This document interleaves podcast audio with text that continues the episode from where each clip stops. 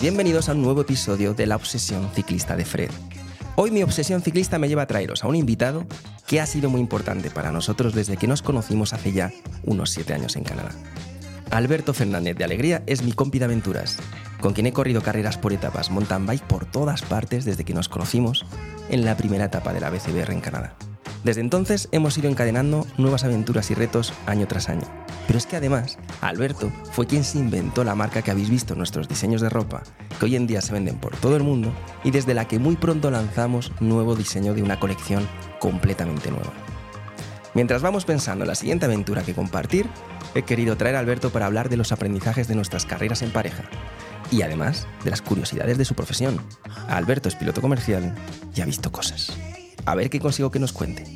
Os dejo con mi compi, os dejo con Alberto Fernández de Alegría.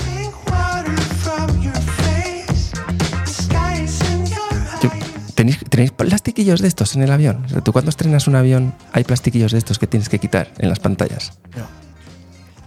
Necesitas de eso. No, no, te pregunto que si has estrenado alguna vez.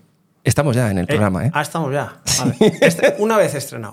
¿Has estrenado avión? Sí, bueno, realmente no estrenas un avión. Porque cuando tú vas a estrenar el avión ya lo han estrenado otros. Ya lo han probado. Ya lo han probado. Y no tiene plastiquillos ni cosas de estas, no tiene bridas que tienes que quitar, etiquetillas, no tiene cosas de esas. No, no tiene nada. Nada. No viene ni con una botella de agua para el viaje. No sé. Nada, nada de nada. Qué desilusión, ¿no? Venga, tira que, que tenemos que entregar otro.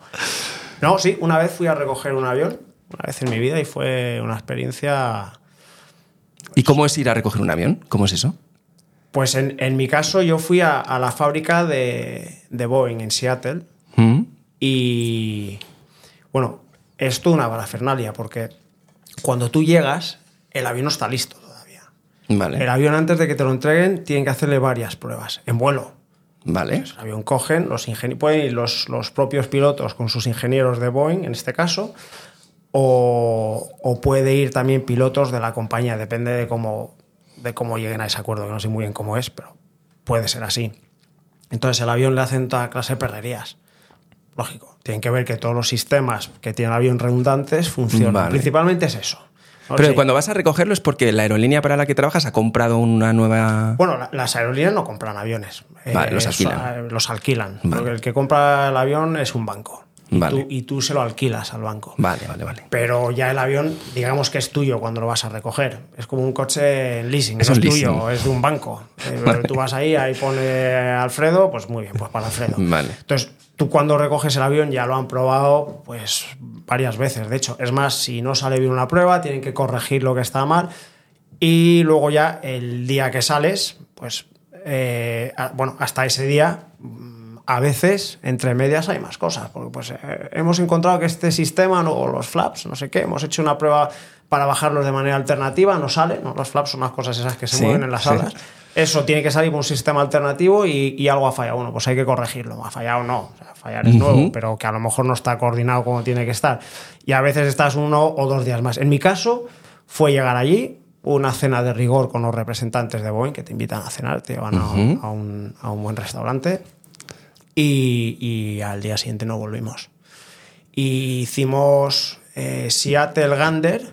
Gander es, es- es la isla esa que está a continuación de Canadá. Ahí, Vale. está, ahí está Gander. Y de Gander directos a, a Palma, Mallorca, que es donde están las, las oficinas de la compañía. Sí.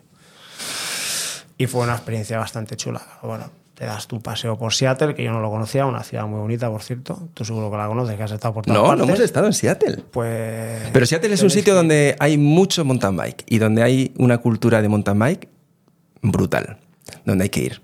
Yo, yo eso no, no lo conocí. Yo lo único que, que vi en Seattle de, de cultura, igual de una barbaridad, yankee, fuimos a, pues, a, a un outlet, al típico outlet que, que, pues, Que que hay venden- hoy en día en todas partes. Sí. Y en el propio outlet, donde pues tenías, en, en- esa tienda, tenías la zona de, de kayaks, tenías la zona de zapatos de, de ir a correr, tenías la zona de cañas de pescar, tenías, tenías la, la zona de, de UCIs, de, de- de- de pistolas de no sé qué. pues llama la atención, está Sí. ahí mismo. ¿eh? No nos dio tiempo a mucho, la verdad. Pero como, como piloto, joder, pues es una suerte. Es- y, y mira, Y se nota la diferencia entre un avión nuevo y uno gastado. Joder, que sí se nota. Sí. Sí, sí, sí. Porque esa es una de las paranoias que yo tengo cuando, cuando No, vuelo. sí, siempre digo, ostras, eh, según vas entrando al avión, vas por el tunelcillo este Sí. y vas viendo un poco las juntas y el, y el desgaste, la kilometrada que tiene No, el ver, bicho. lo- los, los aviones, según, según van cumpliendo años, lógicamente, aunque sigan su mantenimiento, que además en aviación es un mantenimiento preventivo. Esta pieza hemos calculado que dura mil horas. Por ahí todo va por horas o por ciclos. Un ciclo es un despegue y un aterrizaje. Pues dura mil horas. Vale, pues esa pieza la vamos a cambiar a 200 horas. Es así de exagerado. Pues es que, que- que una pieza realmente te dé un problema es, es difícil. Pero el, avión, que el fuselaje no lo cambian. Es el que es. Si que les hacen sus inspecciones, ven si tienen algún problema, si tienen fisuras, son aviones que suben, que bajan, que se hinchan, que se deshinchan. ¿no? Cuando se presuriza el avión se está hinchando. Y eso le estás metiendo fatiga al material. Entonces, el avión lo que pasa es que con el tiempo se vuelve menos fino, en, en todos los sentidos. A- al, al volarlo, en, en el tacto que tú tienes en los mandos, y, y consumen más, porque, porque el avión, quieras que no, con el tiempo se va... re- Es como un coche. Sí, El coche tú sí. tienes que llevar a que le hagan el paralelo cada X, pues el avión le pasa lo mismo. Y según cómo aterrizan algunos, también. Sobre, sobre todo yo. sobre, sobre todo yo. Y mira, me hace gracia que me preguntes lo de, lo de ir a recoger un avión, porque el único avión que yo me traje de fábrica, Sí. el único, ayer hice mi último vuelo en esta flota con ese avión. ¿En serio? Con ese. ¿Y lo sabías? ¿Cómo lo sabes? Porque nosotros, el mismo día del vuelo, ya podemos acceder a la documentación del vuelo. Y, y lo vi ahí, ¿eh? Fue, fue mira, me, ha tocado, me ha tocado avión. Me, hizo mucha ilusión, ¿eh? Es una tontería, pero al final es una herramienta de trabajo. Pero cierras un ciclo, ¿no? Qué cosas de la vida, ¿no? Para mí sí. Porque no vas a volver a volar hasta que ahora cojas la larga distancia. Bueno, yo, yo empiezo el día el día 6 empiezo el- de noviembre, empiezo el curso de- del nuevo modelo al que paso y eso, eso es un, un mes entero entre teóricas y simulador, ¿no? En vez de, de coger un avión de verdad y romperlo para que practique el pilotito, pues te meten en un simulador Sí. que igual vale lo mismo que un avión y, y ya haces como que lo rompes pero en el simulador. Y tienes que, tienes que pasar una fase de instrucción teórica eh, en vuelo, que en realidad se llama en vuelo pero es en el simulador, y luego tienes, cuando ya has aprobado la parte teórica del simulador, tienes una instrucción en línea, que puede ser otro mes. Pero Ah, eso, aunque tú ya hayas estado en larga distancia, lo tienes que volver a hacer porque el avión es distinto. E- e- Este es otro modelo de avión. Ah. es otro modelo de avión. Es como si, si tú cambias de coche y te coge el ministro de Transportes y dice, Y te obliga bueno, que- no, es que tú para conducir este coche nuevo, que no se parecen, que al final todos se parecen, ¿verdad? Sí, sí. que tiene cosas diferentes, tienes que hacer este curso y este curso además tiene que tener estos parámetros. Va, hasta que no estés listo no vuelas. Pero así. tú eras instructor yo, cuando nos conocimos. Yo recuerdo que en parte, ¿no? Además, tú compaginabas. eh, No, o sea, yo fui instructor dentro de la compañía. mm. De- Sí, o sea, compaginarlo. Eh, Realmente es lo mismo, solo que igual vuelas menos días porque tienes más días de simulador o más días de dar cursos teóricos. Que también daba cursos teóricos, con el tiempo se han ido dando menos porque ahora hay mucho e-learning. Mm. Pero la parte de, de instrucción en vuelo y en los simuladores, eso, eso sí que, que estoy dando. Sí, estuve un par de años. sí. Qué bueno tenerte por aquí. ¿Qué, qué dices tú? ¿Qué, qué- qué hace un piloto en el, en el programa eh, Sí, esto- de la obsesión ciclista de Fred? de que esto- Pues está la gente desconectada, nos, nos hemos equivocado, se han vuelto locos. Una, una- una de dos. No, no, todo lo contrario.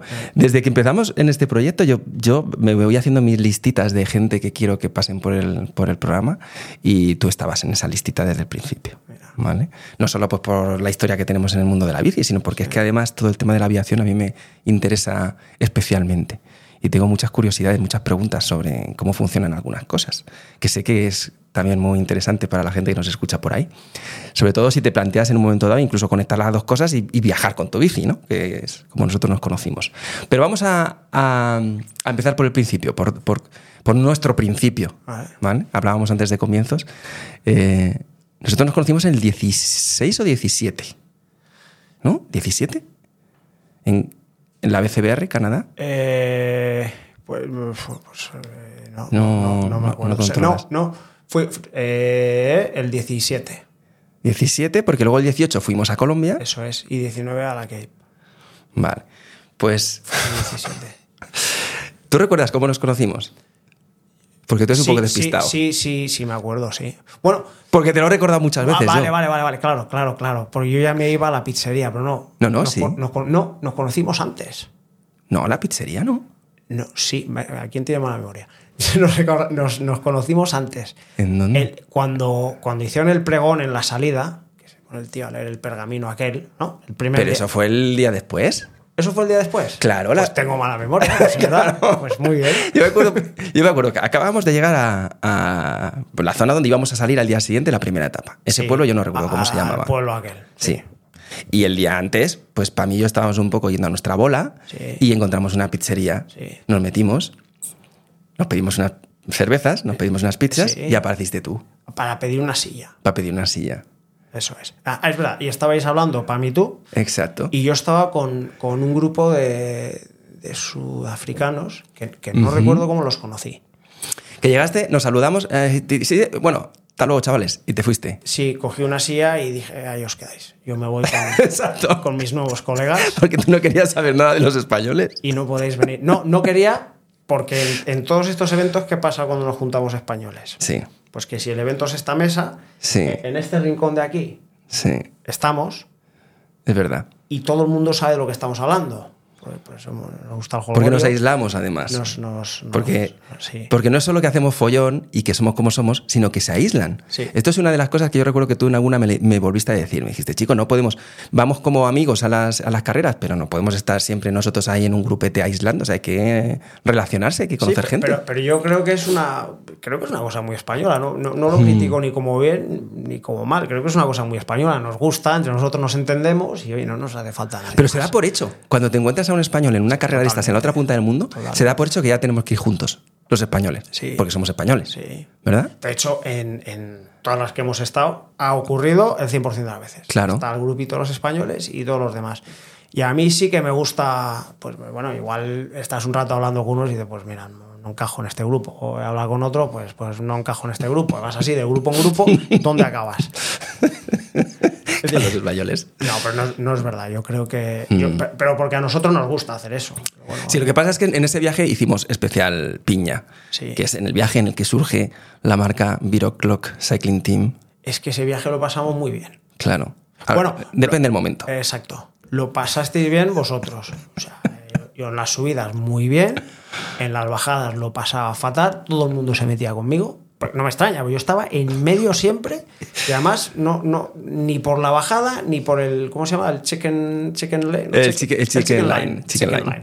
Ni, ni por la bajada que toca ni por el chicken line. Y me, no, no, baja por ahí. Estáis zumbados, ¿cómo voy a bajar por ahí? Y, y me, me acuerdo de una de las bajadas el primer día, venían por detrás tres canadienses que allí es lo que hacen, suben, bajan, suben, bajan muy bien. Hmm. Pues yo también subo, bajo, pero nunca he aprendido a bajar, o sea que, bueno. Y en una de estas no, no tengo cómo quitarme del medio, además no puedo más de, de manos y de brazos, porque como voy con miedo, voy, voy frenando y, Y- y tenso y- no soy claro. capaz de, de- llevar la bici, me duele por donde salgo, por encima de aquello, cuesta abajo, la bici no frenaba, me- me metí dentro de un arbusto. Ahí dentro, me espanzurré contra el arbusto, les dejé pasar y, bueno, y, Y luego no había forma de, de volver a conectarse con la línea cuando dejabas pasar, porque No, no, era imposible. Y entrar ahí la, la propia línea. La naturaleza es inteligente. y Cuando tú no vales, te escupe, ¿no? Te escupe para afuera, de tú fuera, aquí tú no vales. Bueno, total, que por fin acabó esa etapa y, y nos metieron en las, en las furgonetas. los camiones de, de lo- los colegio. camiones escolares, Sí, en las furgonetas esas grandes amarillas. sí. Y, y yo veo, los veo ahí y digo, yo sé quiénes sois. Pero a mí no me miraron. Y digo, "Pero no saben quién soy yo. Tú no sabes quién soy yo. y, y me, y me siento detrás de ellos. Y empiezan a hablar, empiezan a hablar entre ellos. No, joder. ¿Cómo, cómo me llamo el tío? Euro- Ah, I- European- did it. I, I was behind this Euro dude on a rally bike. And, and he crashed into a bush. Dijo, no, iba detrás de este... Tío, en una este- bici de rally. Este europeo, este europeo. Este europeo. Como despectivo, Sí. están aquí Eso te dando- marcó, ¿eh? El tema del euro, El europeos. Euro- Eurodude. Sí, Eurodude. Pero, pero- sí, sí, pero, pero que no sé muy bien por, de dónde viene eso. O sea, que molestábamos bajando, bueno, molestaba yo, porque yo, por ejemplo, tú bajas muy bien. Y, pero me hizo mucha gracia, digo, es que, es que, claro, a mí solo me han visto por detrás. Pero yo, yo- yo les he visto por delante y por detrás porque me he tenido que girar para Claro, Luego claro, ese- y sé quiénes son. Y yo sé quién eres tú. Sí. Y Pero yo, ese y día, yo soy Eurodios. es- ese día nos colocó un poco a todos porque yo también, aunque yo mm, tengo pues a lo mejor un, eh, cierto nivel técnico, pero yo recuerdo que ese primer día nos puso a todos un poco en la casilla de qué era la- de qué tipo de evento era este al que nos habíamos apuntado, porque tú ibas allí sin tener mucha idea del tipo de evento que era, pero yo incluso con más nivel técnico también me impresionó mucho. ¿eh? Esa primera bajada después de los cortafuegos que ese fue nuestro segundo encuentro, cuando se da el pistoleza, el, Ah, pi- en el la- en pistole- la subida aquella, ¿no? Claro, cuando Sí. se, da la, se da la salida Sí. y había unos cortafuegos para arriba, para arriba, para arriba, que tú me pasaste como si llevaras un, un turbo. y- Una, una Eurodios on a rally bike. una rally bike. Exacto. Y terminaba en un puntito en el que nos metían en un sendero hacia la izquierda y ya en pleno bosque. Sí. Y ya en los primeros metros, que yo te vi ahí parado echado, una, echado a la derecha, Sí. que me dijiste que, que- que- Es que eso no era un sendero. Es que tenía unos era- saltos ya. era- no, era un abismo. Sí, sí, Entonces te- tú te asomabas ahí y dices, si yo. Bueno, sí, pues será la última vez que baje por aquí. Por la primera y la última, claro. Sí. Y los accidentes que se veían, yo en esa, en esa etapa vi muchos, muchos golpes. Bueno, y tú te diste uno. Ah, sí, pero la penúltima. Sí. La penúltima etapa. Sí, te penúltima tuvieron- te tuvieron- etapa. Te, sí, tuvieron sí. que ¿Te cosieron? ¿No te acuerdas que nos fuimos Sí, a.? fuimos a. Pero no, no me acuerdo si te cosieron no. Es que al final, nosotros tenemos la gran habilidad de hacer todo, convertirlo todo en una fiesta. Hombre, sí, sí. Que yo creo que por eso también hemos hecho esa piña que se ha ido continuando año tras año Conexión. por todo el mundo. Sí. Y ese día, que yo casi me mato, que cuando paramos, yo no sé qué me pasó porque iba en un sendero muy rápido, yo no me había caído en toda la carrera, era la penúltima etapa, y era un sendero mm, eh, limpio, estrechito, pero limpio. Y yo iba súper rápido, pues igual iba a 45, 50 por hora, ¿no? Y yo no veía ninguna dificultad ahí. No sé qué pasó porque yo perdí el conocimiento, que salí volando. Y, y Ah, salí... pero, pero. ¿Perdiste el conocimiento? yo perdí el conocimiento. Ah, Yo eso- empecé... Eso no, eso no sabía yo. Claro, el, yo os lo conté después, a lo que vamos a, en- en- a lo que O sea, continúa esta historia. que te hiciste, no sé. Claro, yo me desperté escuchando el plum plum, plum plum. Joder, de la gente que De iba la gente pasando. que iba pasando. Y nadie paraba a Nadie ayudar. paraba, tío. Pasó Moisés. ¿Te acuerdas de Moisés? Pasó, pasó otro español muy, muy grande, vasco. El de Vitoria. El de Vitoria. En que, en que en las metas se ponía al revés en la bici. Daba pedales así, marcha ¿En atrás. serio? Sí, sí. ¿Salía así? Qué máquina. Bueno, un tío muy majo. Y pasó, yo recuerdo que ese me dijo, ¿estás bien? Y yo en ese momento ya estaba recobrando un poco el conocimiento y dije, sí, sí. Pero vamos, sí, sí, pero sí, sí, porque me, me me estaba despertando del- de la inconsciencia. Yo no sabía lo que había pasado. Entonces, tenía la bici por ahí tirada, me levanté súper mareado y, y tenía el brazo completamente abierto. Sí. Entonces yo, bueno, me espabilé un poco, dije yo, creo que estoy bien, no, no siento que tenga nada roto y, y proseguí marcha. Yo en ese momento no, no estaba conectado ni contigo ni con Alex, o sea, no había nadie de, de mis compis en el trayecto. Entonces yo tiré, tiré, tiré y tuve 10 o 15 kilómetros hasta el siguiente avituallamiento. Sí. Pero quedaban otros 40 para la meta. Entonces cuando llegué al avituallamiento yo digo, bueno, ahí me curarán, ¿no? Yo, se veía fea, se veía muy abierta y se veía fea la herida. Era sucia, claro. Claro, pues yo llegué al habituamiento y me dijeron, no puedes continuar. Porque esto se te está ensuciando mucho, te quedan 40 kilómetros, lo vas a hacer como, como rápido en tres horas. Y, y eso luego va, te- no te lo, no te lo aquí no te podemos coser, no te podemos hacer nada. Y según me estaban diciendo eso, que tenía que abandonar, yo fui hacia- así, andando hacia atrás, Ajá. para que pensaran que andaba hacia adelante, pero hacia atrás. y me fui, y me marché. Y me pegaron una voz, pero como estaban viniendo corredores y también estaban pasando cosas, pues conseguí irme. Y dije, hombre, joder, 40 kilómetros. ¿Cómo no me voy a hacer 40 kilómetros con esto? Y cuando luego llegamos a la meta, que yo fui a buscar a Pam porque normalmente nos estaba esperando en la meta, Sí. ese día los, los voluntarios, que Pam iba, había ido con- como voluntaria a esa carrera, les habían ido a llevar a subir la montaña esa. Me estoy acordando de las estrellitas. Sí, sí, claro, porque ¿Te ellos hacían excursiones. Claro, y le habían llevado esa excursión. Entonces yo llegué allí como un héroe que viene de la batalla y no tenía nadie que me echara una mano. Pero, oye, que tengo que, que, que me pa- que tengo que ir a algún sitio, ¿no? Fui ahí al, al centro médico y me dijeron, no, no, tienes que ir a un hospital. Porque esto aquí en el centro médico no te lo podemos arreglar. Y ahí es cuando buscamos la clínica. Ah, Y o, sea, o sea, fue en el centro médico de, de allí, de la propia carrera. El Claro, centro médico de la carrera. eh, claro. Sí. Y dijimos, ¿cómo que un hospital? Y dijeron, no, tenéis un médico cerca del pueblo. Y entonces cogimos Pam, tú y yo. Sí. Nos fuimos al centro médico. Me criogenizaron la historia para poder quitarme con un bisturí todo lo que estaba limpiar, sucio y feo. sí. Eh, cosieron ahí, no sé si 12 puntos o cuántos, y nos fuimos a tomar unas cervezas. ¿Ese fue el día que cenamos sushi? No, pizza. Ahí nos comimos una pizza, tío, gigante. Qué memoria. Yo sí, yo tengo buena memoria para muchas cosas. Pero, pero te- te- ves, tengo memoria de algunas cosas puntuales de esa carrera, pues, por ejemplo, de donde surgió el nombre, ¿no? Que estábamos sentados en la pradera esa verde y estaban las food trucks, ¿no? Que fuimos, Claro, a, comer un- fu- claro. fuimos a comer el hot dog. Y ahí surgió el, el protonombre de nuestro proyecto, de nuestro equipo, que ha dado resultado a estas equipaciones que diseñamos de cada uno de los viajes. Sí. Porque originalmente fue Hot Dog O'Clock. Cuando dijimos, Albert, ¿a qué hora quedamos? Pues a la Hot Dog O'Clock. O sea, siempre. Porque como no sabíamos muy bien a qué hora íbamos a terminar la etapa todos y a qué hora nos íbamos a poder juntar, pues decíamos, bueno, la hot dog o'clock quiere decir que cuando termines, cuando llegues a meta, vete al carrito de los hot dogs y ahí estaremos esperando el resto, ¿no? Sí, porque además eso era lo, lo último rico que ibas a comer, porque lo siguiente era el, el porridge. ese. El porridge. ¿Te el acuerdas? porridge, sí. Daba igual lo que le echaras. Buah. Oye, yo he aprendido mucho y esto es parte también del, del por qué nos estamos juntando tú y yo hoy aquí. Además de mis curiosidades de aviación, por las cosas que hemos ido aprendiendo en, esto, en estas aventuras. Sí. Que nosotros hemos, hemos corrido carreras por etapas por todo el mundo juntos Sí. y hay cosas que a la gente le pueden parecer interesantes. Yo creo que me puede parecer muy interesante. Como por ejemplo. Es una pregunta. Venga, si es una pregunta. ¿Qué cosas crees tú que.? Porque esa fue tu primera carrera por etapas. ¿O Esa no? fue. eh, no, no fue mi primera carrera por etapas. Yo ya había corrido alguna con, con mis hermanos. Pero aquí en España. ¿O qué? Ah, no, las Titan. Habías corrido un montón de Titans tú. No, no, yo no, no, no, no. Yo Titán corrí una, el que ha corrido varias es Andrés. Ah, vale, vale. Pero el Titán corrí una, pero yo no había compartido esa experiencia con alguien que no fuese familiar. Vale. ¿no? Y, y lo, para mí, lo, fíjate, no sé si lo estuve pensando esta mañana, ayer por la noche, pues no me acuerdo, porque siempre que quedamos me empiezan a venir ideas de, de, de nuestras quedadas, idas y venidas. Y para mí una de las cosas más interesantes de estas pruebas es la experiencia de correrlas juntos cuando empiezan a surgir cositas, ¿no? Porque es un aprendizaje.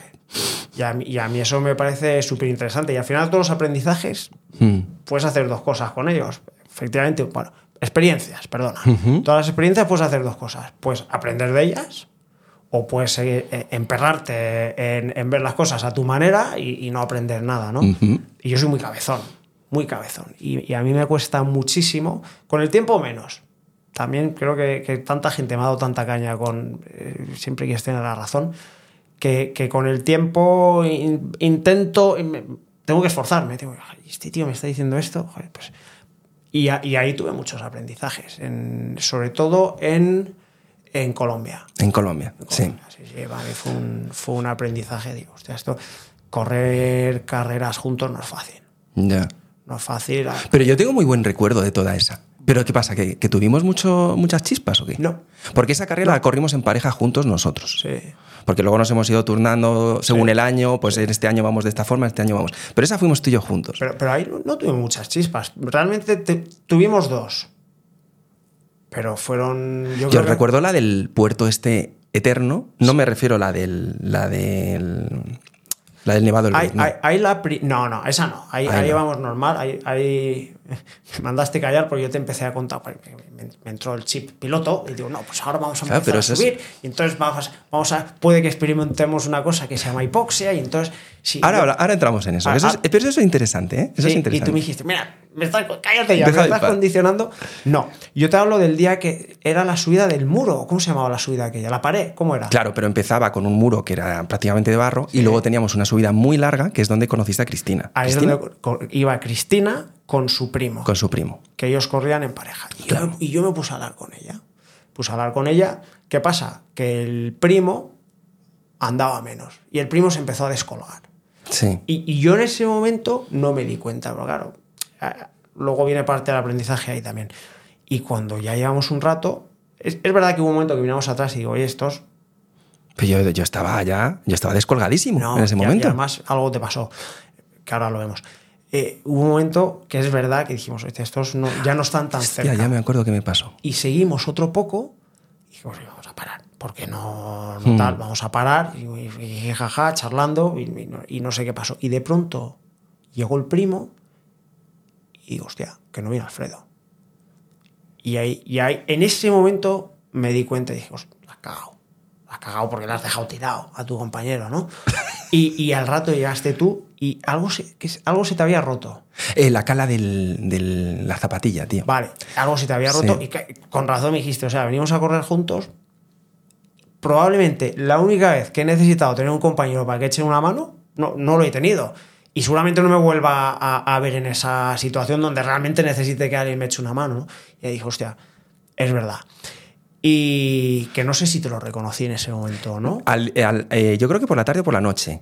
Pero también es que es súper curioso, fíjate, que cuando nos pasan estas cosas, porque en las carreras por etapas se, se crea una especie como de comunión barra sociedad. Sí. Eh, porque es- por un lado somos amigos, pero también somos como socios, ¿no? Es como tenemos que ponernos de acuerdo en la toma de decisiones de las cosas. Sí. Pero estás en un evento de 7, 8 días a un nivel extremo en muchas ocasiones, en las que te fallan las fuerzas, te sientes mal, tienes un día cagalera, Sí. ese día que no has dormido, entonces pones a prueba mucho también tu, pues, te- tu propia gestión emocional y cómo tú eh, interpretas las cosas. Y yo recuerdo que ese es un caso perfecto en el que yo me enfadé porque me sentí mal. Como yo me estaba sintiendo mal porque yo no estaba pudiendo ese día ir fuerte y encima me estaba quedando tirado y te veía a ti tan alegre con esta chica ca- que ibais hablando como si nada haciendo la subida y yo me iban patinando las ruedas sin parar, se me había soltado la cala, no había forma de arreglarla. Se- se junta todo. Entonces, claro, pero ahí normalmente se es- somos, somos muy egoístas a la forma de interpretar ese- esos, esos cabreos emocionales porque están completamente condicionados por la experiencia que estás teniendo tú. No estás teniendo en cuenta la que está teniendo el otro. Yo, yo estoy completamente de acuerdo contigo en que eh, ahí te conviertes en una persona egoísta, tú, yo, el que sea. Te. Claro. Pero eso no quita que es verdad que cuando tú acuerdas con, oye, corremos esto juntos, sí, pues eso, para bien y para mal. Entonces, son las dos cosas. Por un lado está el, el- el ego, Eh, claro. ahí es donde salen los egos, Claro, eh, encima claro. me he dejado tirado, tal, es todo su culpa, vale. Pero por otro lado está él, es que yo he acordado venir aquí con este tío y le he tirado. O sea, no- por eso te digo que, que- hay mucho que aprender. O sea, no solo lo tuyo, es que lo que le está pasando al de enfrente, si te pones en su lugar, tú te sentirías igual. Claro, pero eso es uno de los aprendizajes que yo te digo de esto que tú, yo recuerdo que tú más de una ocasión decías, eh, somos tan fuertes como el eslabón más débil de la cadena. Sí, qué ¿No? bonitos son los eslóganes. Suena que ¿eh? te cagas. No, bueno, pero y, se me va. y, y el tío se siente bien y tira. Pero es que en el mundo de la bici o cualquier, un depo- cualquier deporte en el que tienes que ir en pareja a conseguir algo, ostras, cuando uno de los dos se siente muy bien y tú en esos primeros días de la leyenda en Colombia te sentías súper bien Sí. y era yo el que estaba Sí. pues es muy difícil poder equilibrar el que yo supere el, el machaque emocional de... Empiezas a sentirte mal contigo mismo porque dices, he, he venido pasado de peso. Porque yo eh, a la leyenda igual fui con 78 kilos y al año siguiente a la KIP con 70. No, claro. O sea, y tú me, me vistes en los dos estados y era otro mundo. Era Otra persona. sí. Claro. Entonces yo llegué, empiezas a sentirte mal contigo porque dices, vale, no me lo he currado lo suficiente.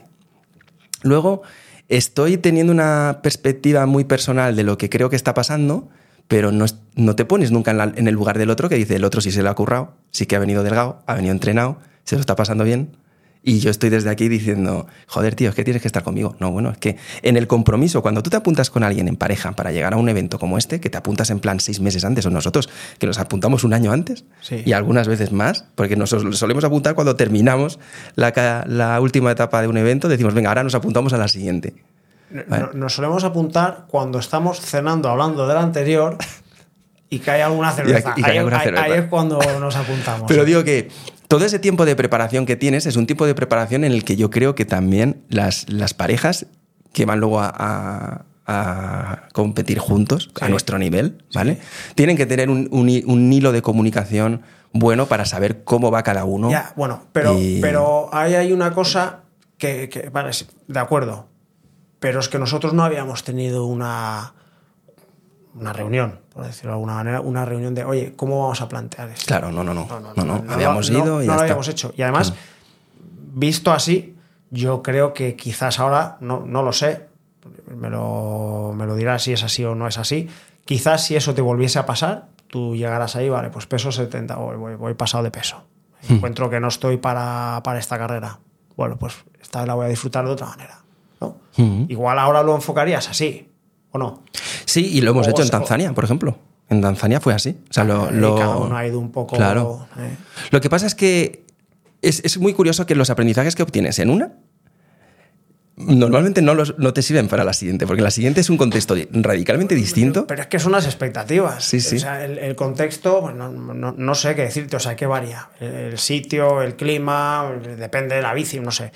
Pero yo, yo creo que lo que realmente te condiciona es la idea con la que tú vas a ese. Mm. o sea, Tu evento. expectativa, Sí, sí. tu expectativa. O sea, yo, yo qué quiero hacer aquí. Mm. Pues mira, quiero, quiero llegar y hacer la carrera de mi vida. Bueno, pues si seis meses antes eh, sigues sin cuidarte de la alimentación, olvídate. Ese, Sí, sí. ese reto no, no, no vale para nada. De todos modos, no, no sé si es tu caso. ah, yo con el tiempo me he vuelto de más disfrutón. Es Mm. decir, si en un momento dado me apetece preparar bien un, un evento, lo preparo Mm. bien. De hecho, este año lo he hecho y este año he estado muy fino, quizás demasiado, que el otro día hablábamos, de los esto, sí. problemas de calambres que he estado teniendo. Y. ¿Por qué te estaba contando esto? De que te vale, la- porque, porque, sí. te- porque tú, tú ya, la, la- la prueba a la que tú vas, tú ya la enfocas de una manera, pero si por lo que sea, te estaba diciendo que soy más disfrutón, eso es. Si por lo que sea eh, no he podido entrenar, o no me ha apetecido, o, o me ha apetecido pegarme en el último mes 10 homenajes, y, y claramente con 10 homenajes y todo lo que implica, no, no, no, no, no llego como podría llegar, Claro. ya lo enfoco de otra manera. Hace unos años me. Hace unos años sí me fastidia más y quizás me hubiese pasado lo que a ti, pero ¿sabes dónde aprendí mucho? En la, en la, en la pospandemia. Vale. Porque tú sabes que yo después de, de la pandemia me apunté a muchas carreritas de aquí en Madrid, de los circuitos que hay en Madrid, y cancelaban una. Joder, cancelaban otra. Sí. Y otra. Y otra. Y ya- cuando, ya, cuando ya me cancelaron tres, cuatro carreras, digo, se acabó. O sea, esto hay que enfocarlo de otra manera, porque es que además yo no me dedico a esto. O sea, No, no, esto- claro, claro. Es una locura, no, no, no tiene sentido. Entonces esto hay que enfocarlo de otra manera. Ahora, volviendo para atrás, es verdad que si tú te apuntas a algo con alguien, te tienes que poner de acuerdo. Mm. Mira lo que me pasó a mí con mi hermano, ¿no? Y, y no creo que me cape, ni mucho menos, pero es así, o sea, las cosas son como son. Yo corrí la KP Peak con Andrés y tú la corriste con, Con Alex. Andrés sabía perfectamente, lo habíamos hablado, ¿eh? o sea, no es ningún secreto. Andrés sabía que él estaba en un punto de forma, pues estaba inferior, pero para que yo monto más en bici que él, punto. Ya, ya solo con eso ya estás en, en otro punto de forma.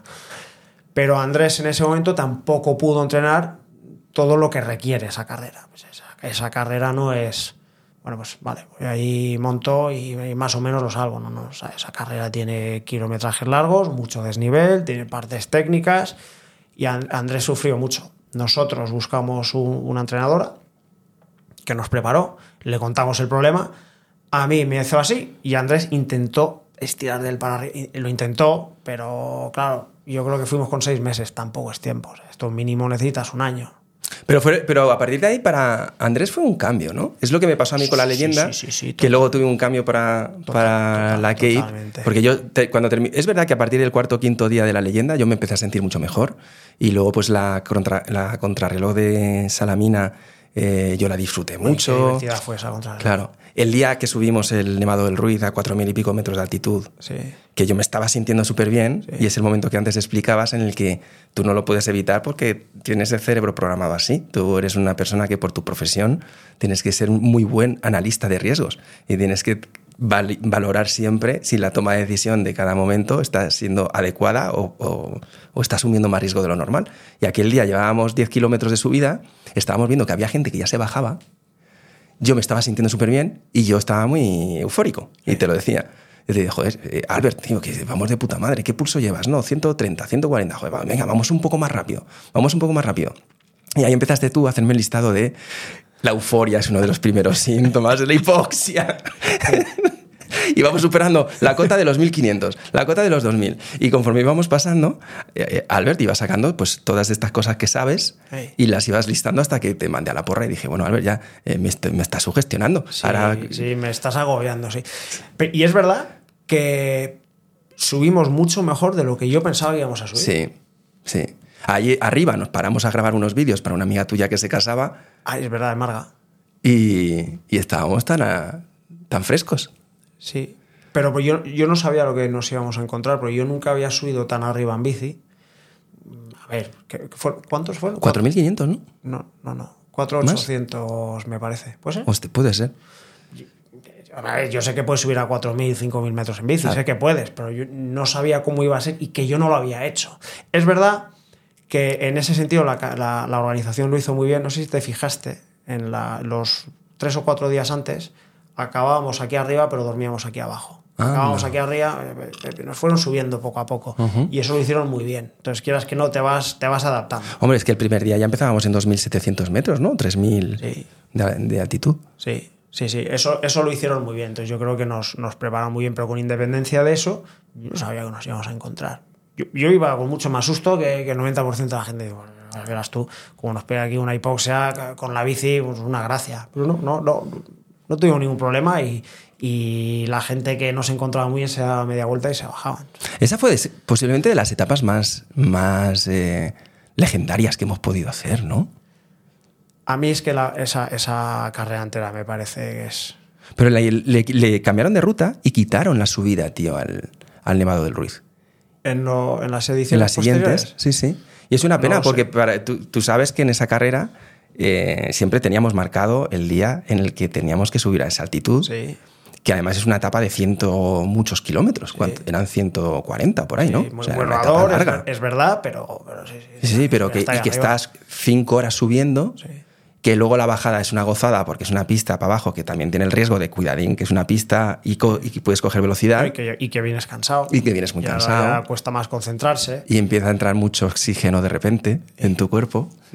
Pero yo creo que de las cosas que hemos hecho, esa puede ser de las más eh, impresionantes, ¿no? A nivel mezclando tanto lo deportivo como la, como la naturaleza, Sí, cómo iba cambiando la naturaleza conforme subíamos Como, altitud. como- co- exacto, como algo épico. Sí. ¿no? O sea, me acuerdo esto por, por más que por lo que yo sentí, que también es importante, en mi caso es por lo que yo iba viendo. Mm. Y, y mira, te lo iba a decir, cómo iba cambiando el, el paisaje, El paisaje. La, vege- la vegetación, y de pronto estábamos en la luna. Es que eso era O sea, la luna. era sí, lunar total. Sí, sí. Claro, ahí arriba no, no hay una planta viva y ahí vamos en bici, venga. Pues mira, hablando de, hablando de las parejas, hablando de, de cómo las parejas, nosotros en ese, a esa carrera fuimos tres, porque no vino ninguno de tus hermanos. Entonces, uno de nosotros, que no sé si lo hicimos a suertes o qué, que fue Alex, le tocó que le pusiera a la organización Sí. una pareja. Sí, Y esa pareja pues era otro que, que se apuntaba a la carrera, pero iba solo sin pareja, un costarricense. sí. Esa fue la etapa en la que el costarricense dejó tirado a Alex. Claro, él- él Pero tirado, con- tirado. Llegó arriba con la, con la. ¿Le vimos arriba? No le llegamos a ver o porque vimos ellos... una foto después, ¿no? Sí. Él se hizo una foto arriba con la bandera. Iba en homenaje de un amigo suyo. Eh, sí. Y él tenía como promesa que iba a llevarle la bandera a un amigo que había fallecido, no sé qué. Sí. Y apretó, dejó a Alex desde el kilómetro 5, porque antes de llegar al superpuerto, no sé si recuerdas que había una subidita así, que hacía zetas muy bonita. Y ahí yo vi que este tío empezó a adelantar, empezó a adelantar, empezó a adelantar. Y Alex estaba a nuestro lado. Y este se había ido, se había ido, se había ido. Y Alex nos dijo, no, sí, a mí no me ha dicho nada, se ha ido, se ha ido, se ha ido. Como es Alex, ¿eh? Y le abandonó ahí al tío. Pero a- Alex, con su, por su manera de ser, sí, rápidamente hace un reset y bueno, ya está. Estuvo muy mosqueado ese día, ¿eh? Sí, o sea, estuvo muy mosqueado. Pero bueno, esto son cosas que pasan. A ver, yo, tu- yo estuve regañado un tiempo con esto de que en, to- en las carreras por etapas tuvieras que ir siempre con pareja. Porque a mí me quitaba la posibilidad de apuntarme a la que quisiera. Siempre tenía que encontrar la posibilidad de que nos juntáramos todos. Y, y ya cada vez más difícil. Pero vosotros sois cuatro hermanos, tres pilotos y un controlador. Sí. que uno que hacía falta uno en la familia, ¿no? Que, Es- que organizara Es, los otros com- tres. es complicado. sí. Y tenéis, claro, unos, unos horarios y unos calendarios y, unas, y una- un ritmo de vida que es difícil. Luego nosotros estamos siempre enredados con trabajo. Y Vale, pero es verdad que mis hermanos llegaron después. sí, es verdad. Mm. Porque cuando, cuando yo os conocí a Pam y a ti, otra vez en Canadá, Pam iba, a Pam le encanta ir y estar ahí con la organización y le, gusta. No montaba en bici. Sí, no, sí. no, ya no monta en bici. Mm. Entonces, en ese sentido, estuvo muy bien. Y cuando hagamos alguna más estará, estará muy bien, porque luego, luego tenemos un sentido de humor muy parecido Muy particular. y, nos entendemos muy bien. Sí. Y a Pam le encanta luego venir y juntarse con nosotros y, y se ríe mogollón cuando le contamos la, la- las experiencias, ¿no? De cada día. Me acuerdo un día, no sé qué etapa fue, en Canadá también, que yo llegué indignado a la, a, a la base esa, en la que estábamos, a campamento. al campamento, sí. Llego indignado y, y, y pam, ¿qué tal? No veo la necesidad. No, no, o sea, esto no lo entiendo. No veo la- pues, se empezó a reír, pam, me hizo una gracia eso de me, me vi indignado. de, ¿qué tal? No No, veo la no necesidad, no, entiendo, tiene ningún no sentido. lo entiendo.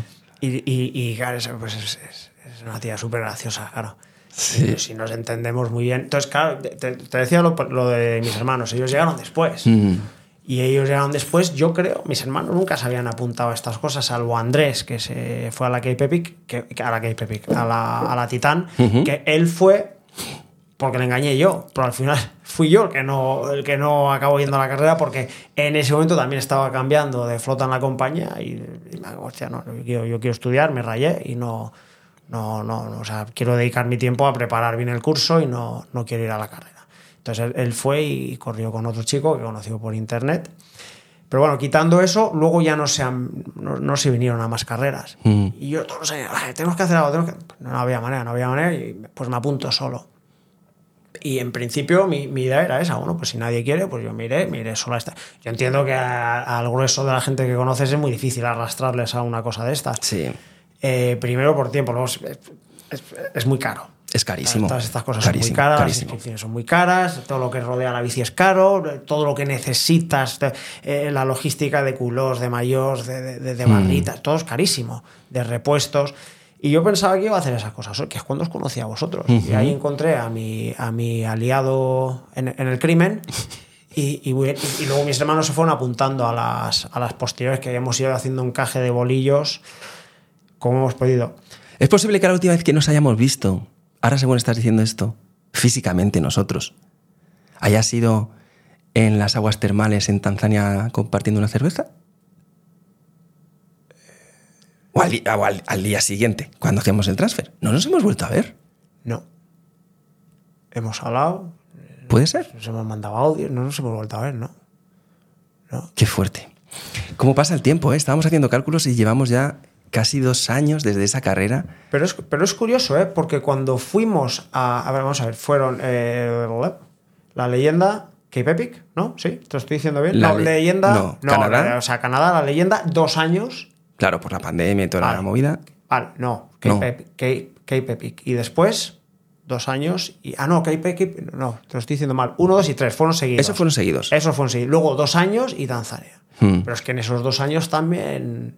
Es más, creo recordar que cuando nos vimos, ¿Mm? antes de, de Tanzania, que había pasado bastante tiempo, dijimos, es curioso porque ha pasado mucho tiempo, pero es como si Sí, lo hubiésemos no reenganchado donde, Donde- no, donde nos quedamos. Me he ido a pedir otra, otra ronda y he vuelto a la mesa. Bueno, ¿dónde estábamos? Es- yo, yo siempre he tenido esa sensación con vosotros. Sí, sí, total. Sí. Y por eso y por eso funcionamos en este tipo de eventos, porque muchas veces nos ha pasado que no nos hemos visto en un año y nos hemos encontrado ya directamente en el aeropuerto de Tanzania cuando aterrizamos. Bueno, en este caso nos encontramos en Qatar, ¿no? No, en este caso tú y yo nos encontramos en, en la T4, aquí en Madrid. Ah, sí. Sí. Fuimos. Pero no volamos juntos, ¿no? Sí, sí. Porque tú ibas con British y nosotros. Bueno, ya ni me acuerdo. No, no, no, no. ¿De, de cuál me estás hablando? ¿Tanzania? De Tanzania, no, no. En Tanzania nos, nos encontramos tú y yo ya en Barajas, con Pam. Sí, sí. Sí, nos encontramos allí. Sí, sí. Ah, claro, ya me acuerdo. Claro, claro, A- claro, claro, a claro. la- y a la sala Al aquella, lounge y a- todo a, está- tomar algo. Sí, sí, ya me acuerdo, ya me acuerdo. Sí, que yo, yo cuando llegamos a Qatar solo quería agua. Y iba por cada fuente del aeropuerto y tenía una deshidratación y un dolor de cabeza. Y no, Mira, eso es- habíamos tomado dos cosas. Pasa que en el avión te ¿Por qué, sienta muy mal. ¿Por qué te sienta tan mal beber en el avión? Esto es algo que a mí siempre me... es- Porque, porque el avión, cuando por, por muy presurizado que vaya, no estás a nivel del mar. O en Madrid que estás a 600 metros. Es que ahí, por muy presurizado que vayas, estás a, a 2.000 y pico metros. La, la cabina. El interior de la cabina equivale a estar a, a 2.000 y pico metros. y el alcohol en altitud... Pues es el alcohol y la, y la presión del oxígeno. Entonces, claro, eso te, te pega un tortazo bueno. Sí, sí. O sea, es... ¿Os pasa a los pilotos como cuando te llevan en coche que no que te ponen nervioso, que no quieres que te conduzcan? Cuando a ti te llevan en avión, No, ¿no? No. Yo lo único que he notado en los últimos años es que ahora quiero pasillo.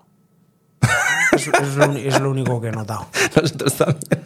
no quiero molestar al que esté ahí, por si tienes que salir. Tengo que ir al baño, no, es por desconfianza, no es para salir corriendo, es porque no quiero molestar. No quiero estar, si, despiértese que tengo que ir al baño o quiero estirar las piernas, ¿no? Yo solo quiero pasillo. Es lo único que he notado en los últimos años.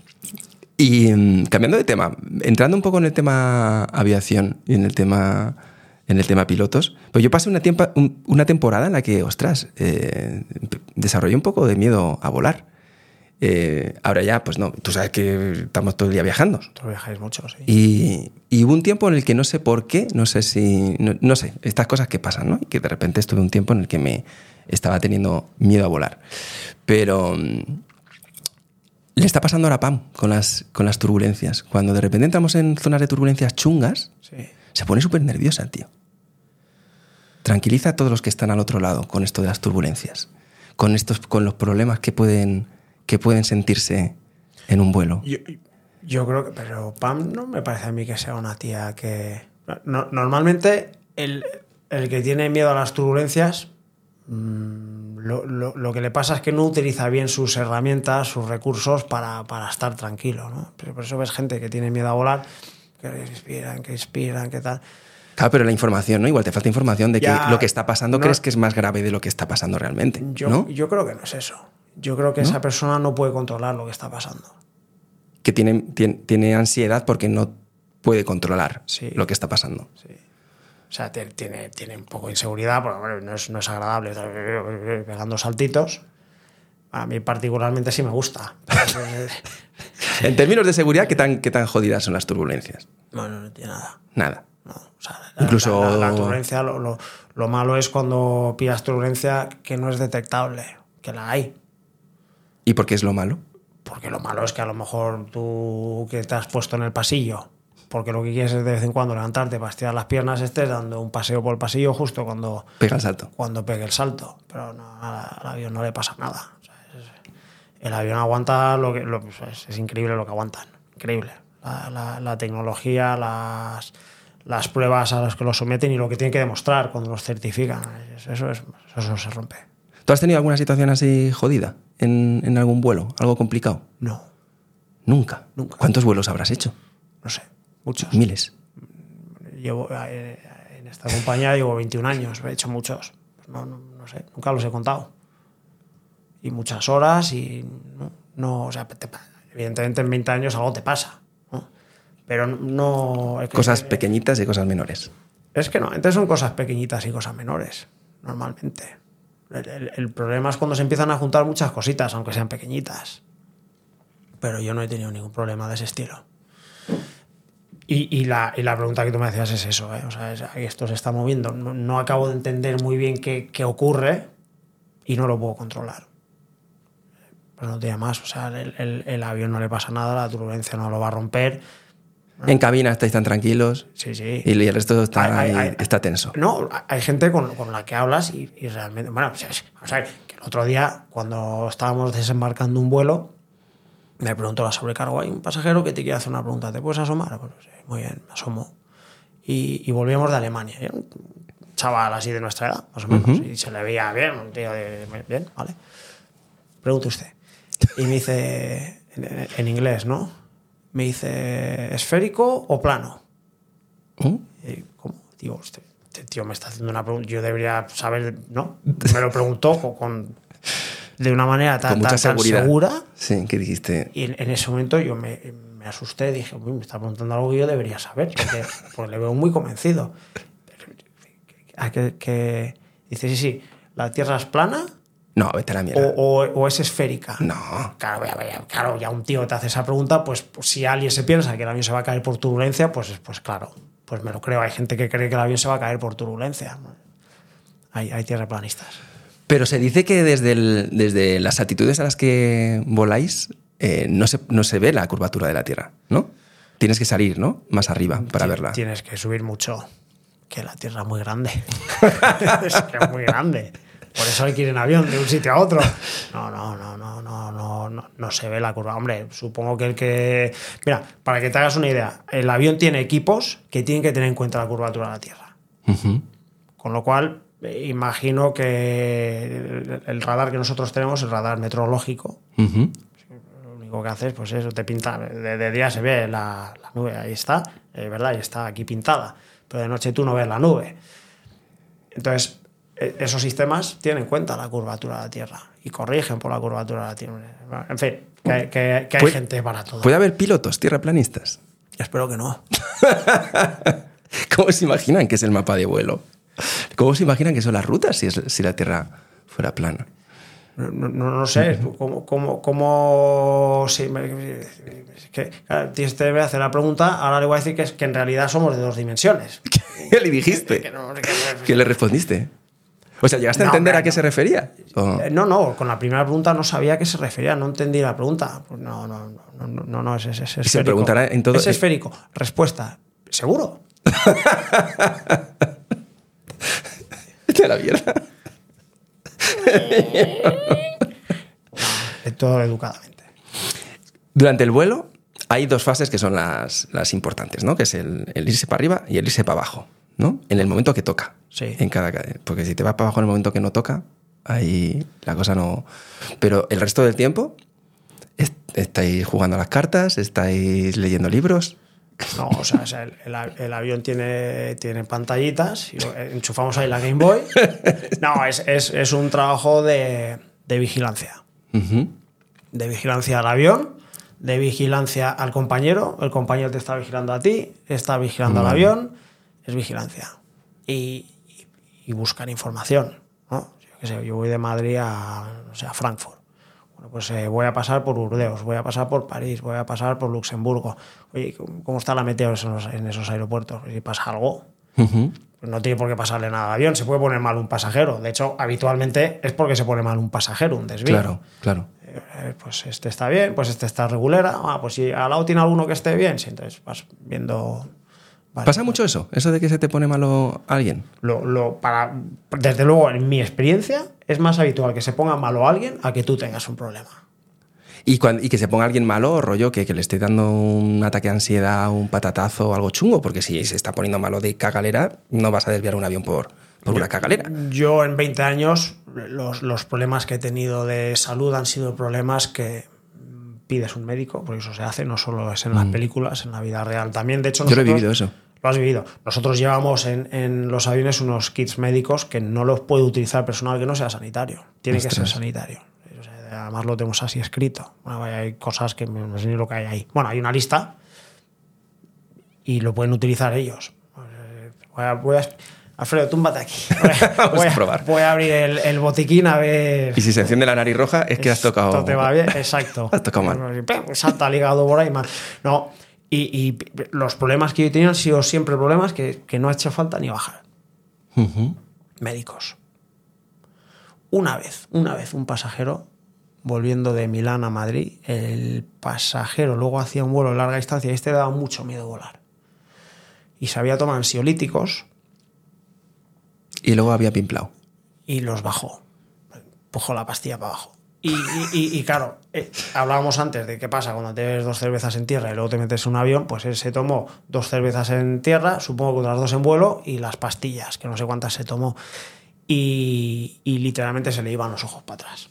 Hostia. Literalmente. Entonces había una médico en... Por probabilidad siempre hay algún médico, ¿no? En, en- en vuelos. Tú piensas que los médicos viajan mucho. Claro. Van a una convención de no sé qué, de no sé cuánto, no sé dónde. Pues sí, sí, sie- siempre hay, siempre hay. O, o- o por lo menos algún enfermero, que también podría ser, también puede Ujú. valer. no sé.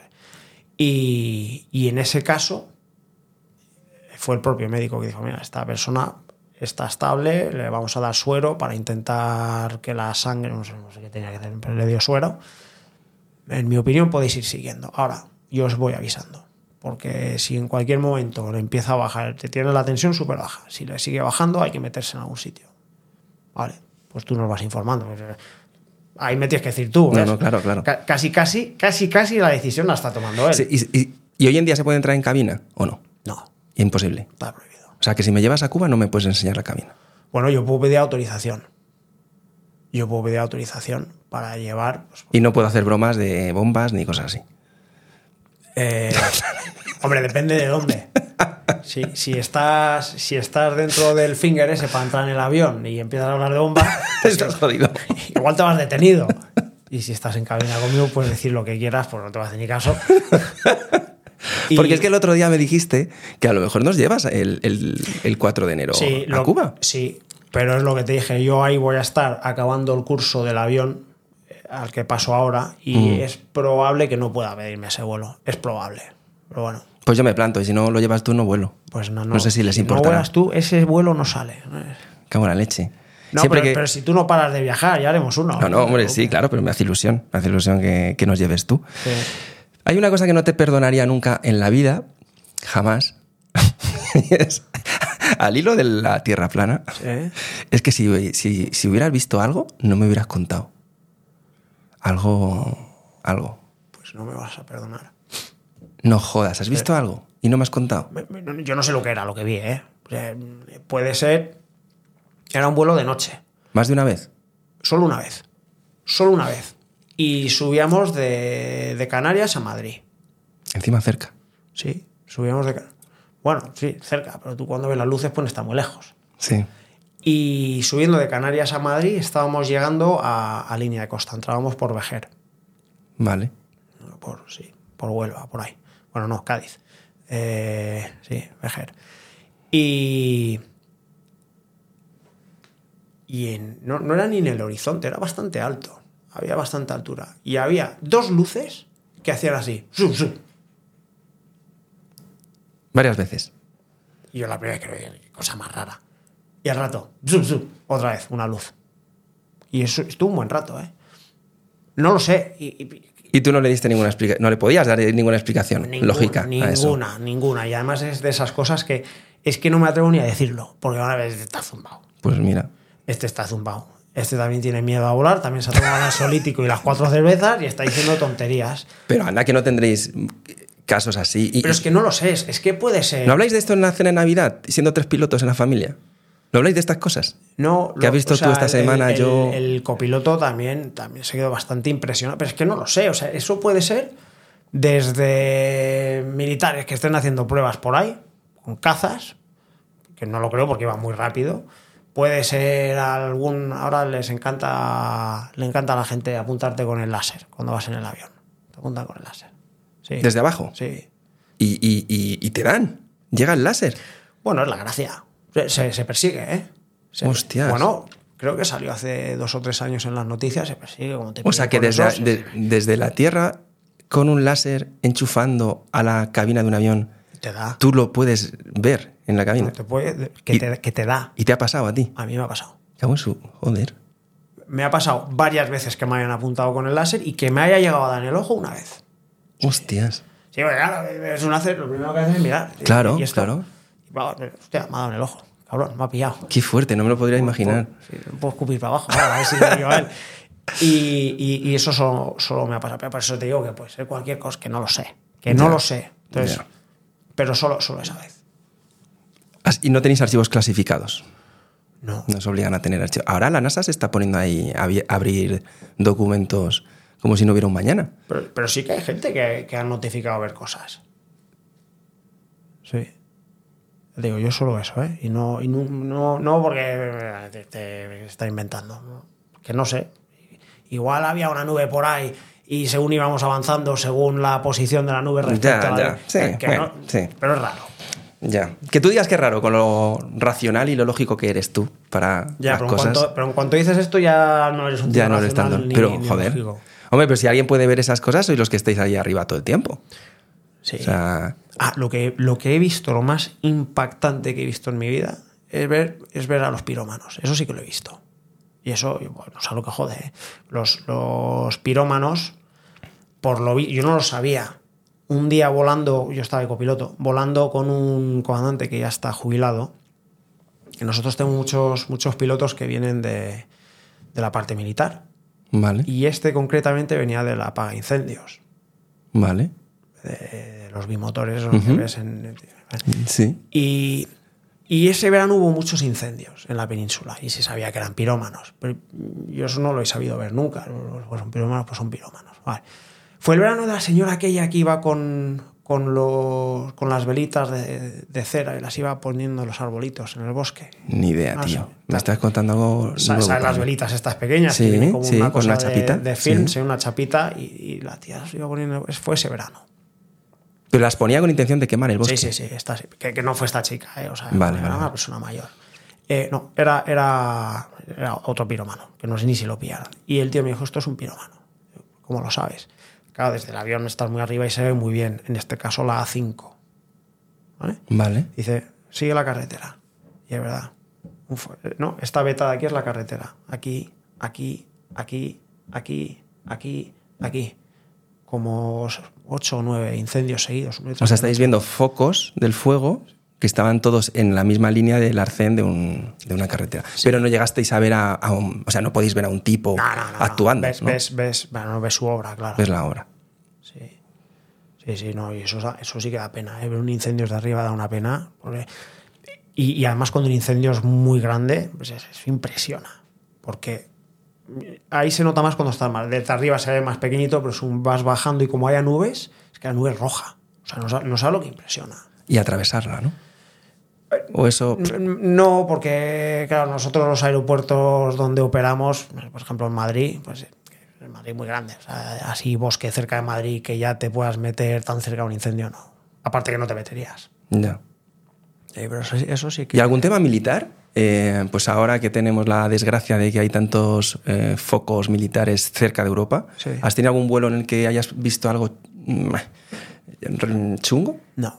¿O desde lejos que se haya visto, o cazas que te pasan? No, que... no, y, ca- y caza siempre están haciendo maniobras y, y tú no los ves. El- el- hay controladores militares y civiles y se coordinan entre ellos. Entonces, eh, eh, cuando activan según qué zonas, ¿no? imagínate que, que aquí Sí. esta zona está activada, se llaman zonas delta, D, de danger, ¿no? Entonces, normalmente en esta zona no te mete. El propio controlador te dice, mire, tiene usted que virar por la izquierda ir directo a este punto de aquí porque está activa la delta. Te lo dicen así, está activa la delta de no sé dónde. Entonces tú ya no vas por ahí. Pero eso, por ejemplo, ahora, no lo sé, pregunto. porque van por ahí los cazas. Vale. ¿Ahora se podría volar a Israel, por ejemplo? ¿O tienen el espacio aéreo cerrado? ¿O cómo funciona eso? O sea, los vuelos comerciales están abiertos, se podría volar allí. A- ahora mismo no se está volando a Israel. No se está volando, ¿no? No. O sea, se hicieron vuelos de evacuación cuando empezó la crisis. Se, bueno, es que ahí hay la- el, el- antes lo has dicho muy bien y, y mira, es, es curioso, pero es que en realidad es lo que se hace. Aquí se evalúan riesgos. Todo el día se evalúan riesgos. Entonces se evalúan riesgos. Pues hablan con el Ministerio de, no sé, de Exteriores, hablan con el Ministerio de Interior de, de Israel, hablan con Defensa, hablan con la Agencia Europea de Seguridad eh, Aeronáutica hablan con compañías entre ellos. ¿Qué hacemos? Oye, ¿cómo lo veis? ¿Hay riesgo? Pues espera, lo vamos a analizar. Y entre todos se decide si tiene riesgo ir o no tiene riesgo ir.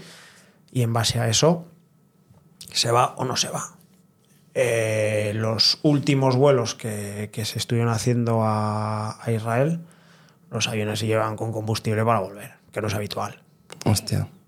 Es habitual porque no, no, el, combustible no se transporta, a no ser que sea muy caro el combustible donde tú vas. Si no, no se transporta porque cuanto más pesa el avión, más consume. ¿Y volar a los países de alrededor sería, em, por ejemplo, volar a Egipto sería seguro hoy en día? Se está volando a Egipto. Se está volando. Eh, de- desde aquí, concretamente, hay muy pocos vuelos, pero vamos, a Egipto se está volando, ahí no, ahí no hay problema. Pero ves, entre esos países sí que es delicado. Sobre todo cuando pasas por toda la zona del Sinai, ahí sí que es delicado. Pero bueno, esa zona es una pena, pero siempre ha sido un polvorín. Siempre ha estado alguien con el mechero cerca de la mecha, siempre. Mm. Bueno, yo, yo he volado varias veces a, a Israel y me he quedado allí en, en líneas de ir, eh, descanso y volver.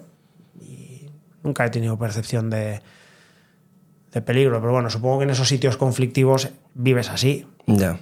Vives con el peligro relativamente cerca, hombre. En Tel Aviv, concretamente, no, no sé si vas a tener mucho problema. Creo-. Yo creo que no. Pero bueno, Porque la cúpula esta de acero, Sí. de hierro, ¿no? De Iron Dome se llama. sí, la, la cúpula de no sé qué, sí. La que, la que capta un poco todos los ataques Sí, que pueden venir sí. de Palestina y tal. Esto realmente son solo son sensores, ¿no? Que hacen como una especie de cúpula virtual Sí, alrededor, y, ¿no? y Y que- ellos, y ellos tienen un sistema de misiles armados y en cuanto aparece un cohete por ahí, empiezan a salir misiles uno detrás del otro hasta que lo hasta que lo derriban. Lo de- bueno, no lo derriban, el misil explota al lado del otro y ya está, lo desintegra. Tú has, llevado, tú has llevado muchas veces tropas, ¿no? Sí. Yo recuerdo que me has contado muchas Sí, veces. sí, Tengo un viaje a no sé dónde, África o no sé dónde. Sí, sí, he llevado, bueno, son, son vuelos, para nosotros son vuelos normales. O sea, no, no- Es como si. sí, no tiene, no tiene la planificación es la misma. Solo que van vestidos de verde todos dentro, ¿no? Casi siempre sí. Casi siempre van vestidos de verde, sí. Es la única diferencia. eh, no, no, pero no tiene nada esos vuelos. A ver, no tiene nada. Alguna vez, pues vas a una zona. No, no es que la zona sea conflictiva, que, que normalmente vas a sitios conflictivos, no es por eso. El problema es que a veces vas a sitios donde a lo mejor el, si yo no puedo entrar en este aeropuerto, me tengo que ir a otro y espérate, que ese aeropuerto igual no está tan cerca. Es- eso es lo más. Pero como nunca he tenido ningún problema, pues no. Ya te digo, la, planificación de esos vuelos no se trata como si fuese un, un vuelo militar de eh, la misión es ir de aquí a aquí como sea. Yo voy de aquí a aquí ¿Y si no? siguiendo los reglamentos civiles. Si se vale. puede, se puede, y si no se puede, no se puede. Eso es así. No tiene más complicación. no. El primero que hice pensaba que sí. Digo, ya verás tú, ¿dónde nos vamos a meter? Madre mía, ¿esto qué será? No. No, no, ningún problema. ¿Y lo sigues haciendo en la actualidad? ¿O... Eh, hice uno en eh, agosto, no, septiembre hice uno, fue el último que hice. ¿Para dónde? A Rumanía. Rumanía. Sí, fuimos a Rumanía. Ahí estamos haciendo cosas. No, venían. Habían formado tropas ucranianas aquí. Ah. Y los llevamos ahí al lado de la frontera. Eh, ya, ya se van.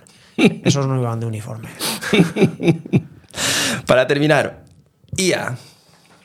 Inteligencia artificial. Adiós. Adiós. ¿Va a cambiaros mucho el futuro a los pilotos, la IA? ¿A quién no? ¿A quién no? Ya. A mí. Aquí ya hablo casi casi como el, el tierraplanista, ¿no? Y a lo mejor.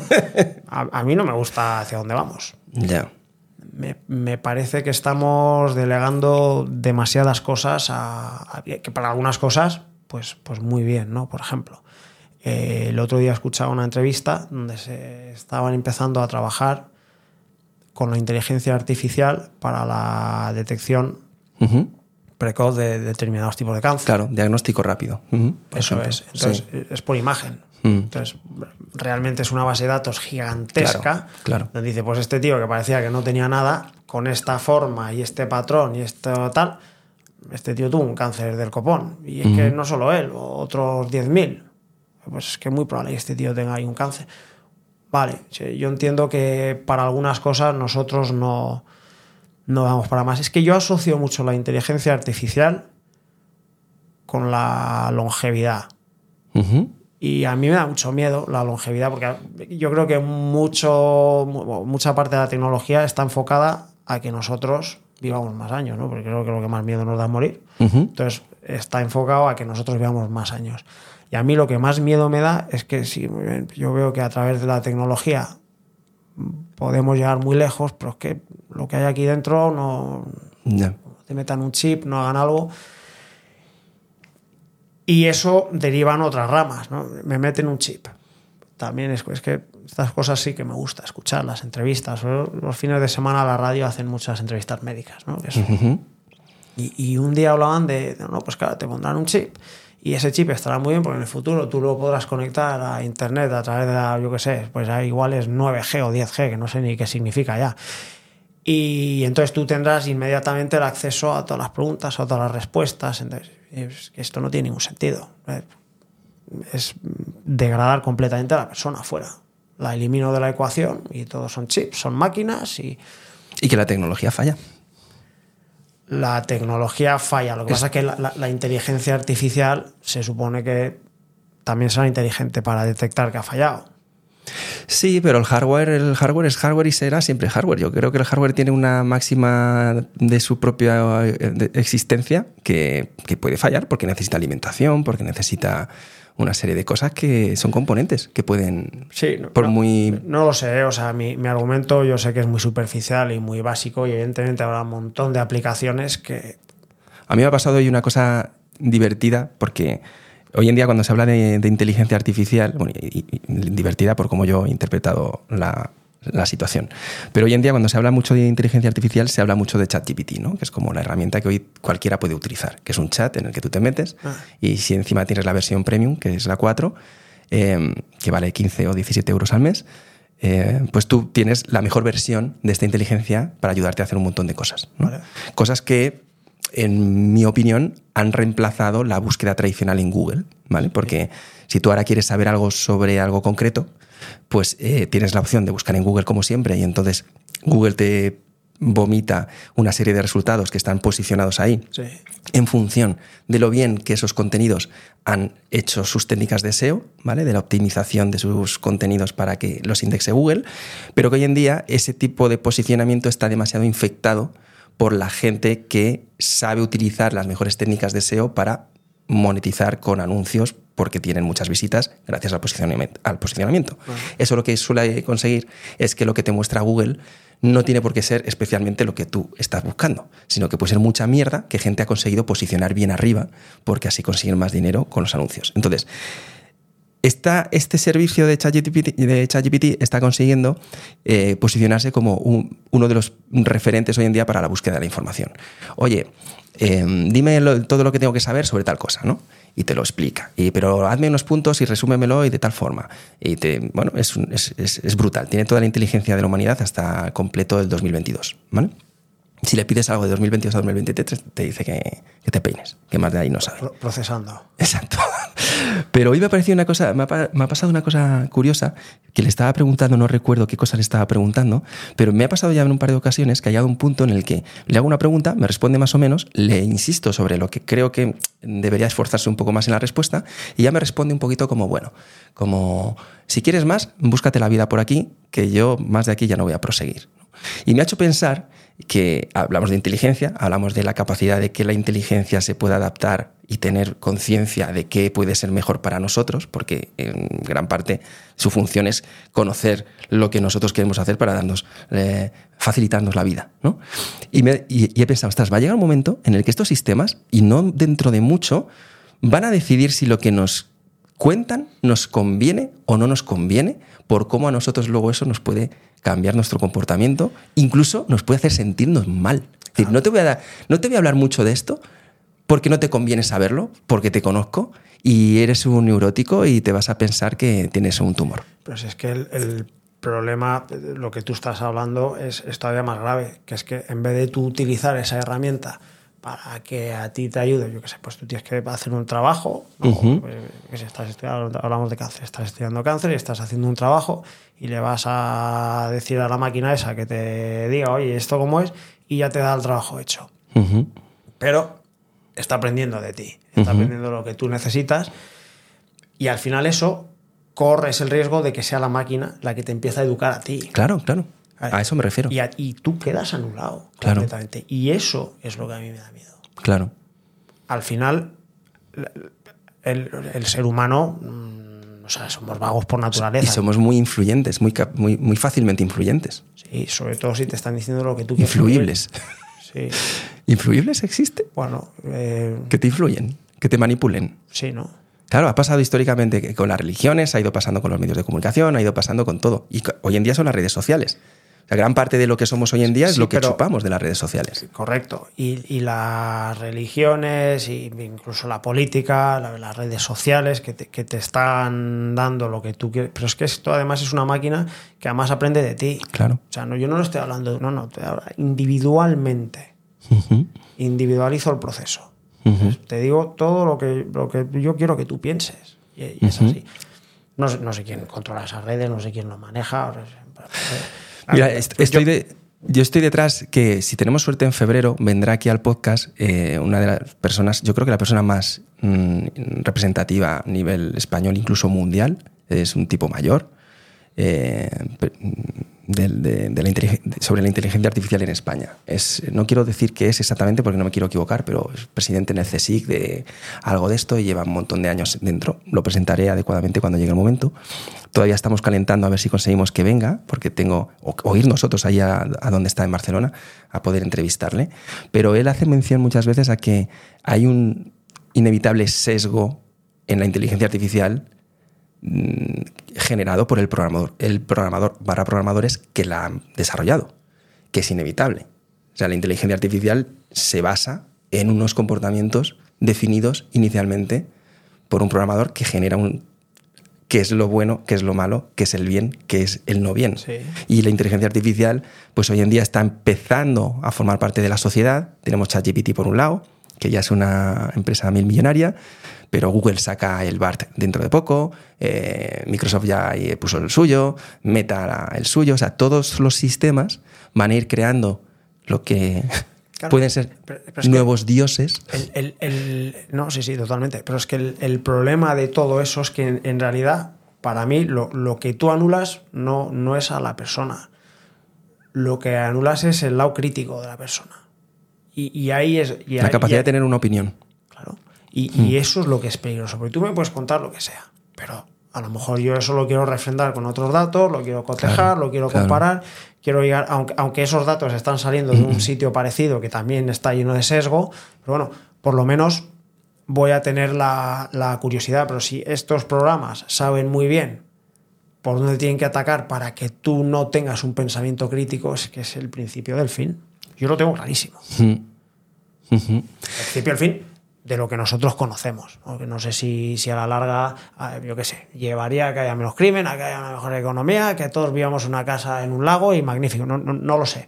Pero yo creo que anular el pensamiento crítico es para creo, bien y para mal. ¿eh? Total, yo creo que estamos, lo, lo hablábamos el otro día para mí y yo, y creo que estamos en, una, en el comienzo de una era en la que se están creando los nuevos dioses. Cada uno de estos proyectos dentro de una gran corporación no va a ser tan diferente a cómo fueron las religiones en el Renacimiento, como fueron las religiones en otros momentos de la historia de la humanidad, porque tú no vas a estar en todas las IAS. Tú estarás seguramente en la que más útil sea para ti, porque ya se van a preocupar, en el caso, por ejemplo, de Google, que si tú utilizas la mayoría de los servicios de Google, esa inteligencia artificial sea tu principal inteligencia artificial, porque te crearán asistentes y llegarán a un nivel de sofisticación en el que van a conseguir que no tengas que construir opinión sobre las cosas, que construir opinión sobre las cosas quiere decir que no tienes que buscar esa información como comentabas, investigar, cotejar, conversar como estamos haciendo ahora tú y yo. es que ya no, ya no es lo que tú le preguntas a la máquina, es lo que la máquina ya de por sí sabe de ti. Y quiere o considera que es mejor para ti. Porque esa, esa premisa es la que para mí más peligrosa es. Bueno. Que considere lo que es mejor para ti. Eh, esto, eh, bueno, no, yo no creo ni que sea eso. Yo, yo creo que histórica somos muchos. Eh, tenernos a todos en paz es bastante difícil y yo creo que desde el principio de los tiempos hasta el final de los tiempos, esto se trata de que hay que tener a la gente controlada. Entonces voy inventando diferentes maneras de controlar a la gente utilizando los medios que tenga disponible en ese momento. Ya está.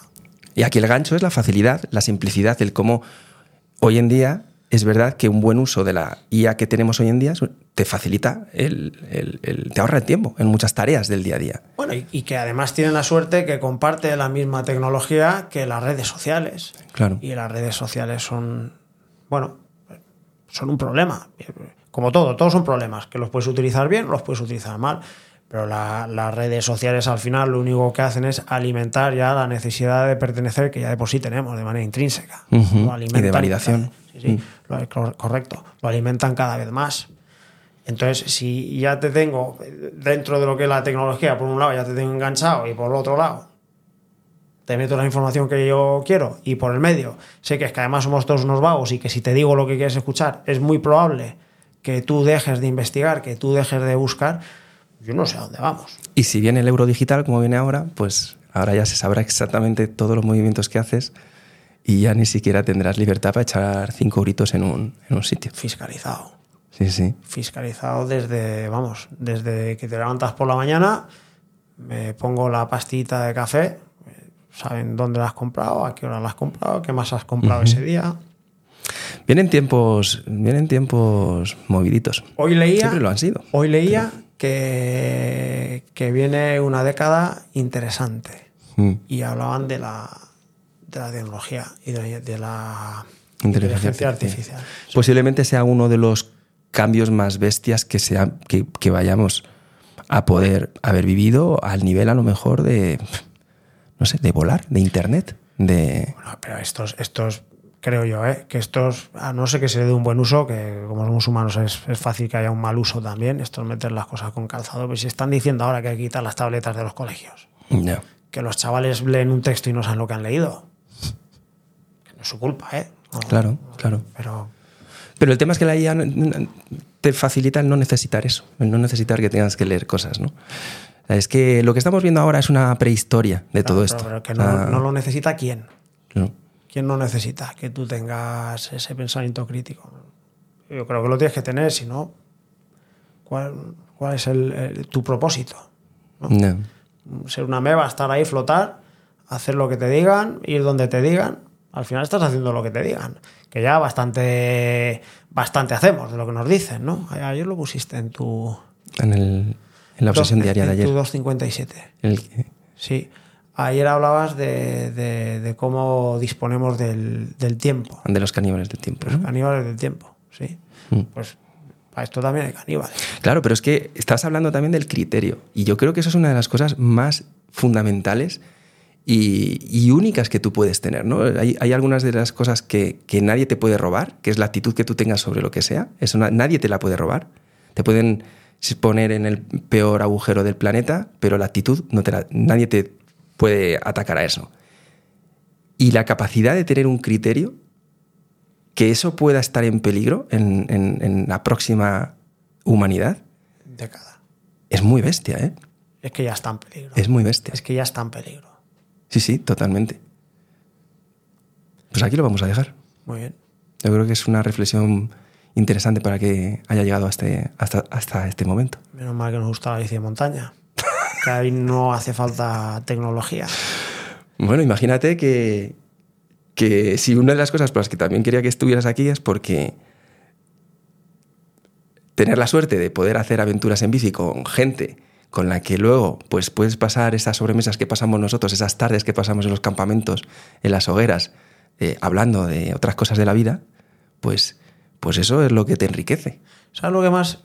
No, lo, lo que tampoco te quiero extender mucho. Lo, lo que más me gusta y lo que menos me gusta de esas hogueras, ¿no? por ejemplo la de Tanzania, el, el llegar a la hoguera y tu, y tu primer pensamiento sea, bueno, voy a sacar el móvil a ver si envío no sé qué. ¿Qué haces? ¿Qué, qué haces? De- Deja el móvil y, y- y que eso te cueste. Y yo reconozco que me cuesta dejar el móvil. Ya soy de los que lo usa demasiado. Hostia, pero tú eres de las personas que yo conozco que mejor viven esta nueva era.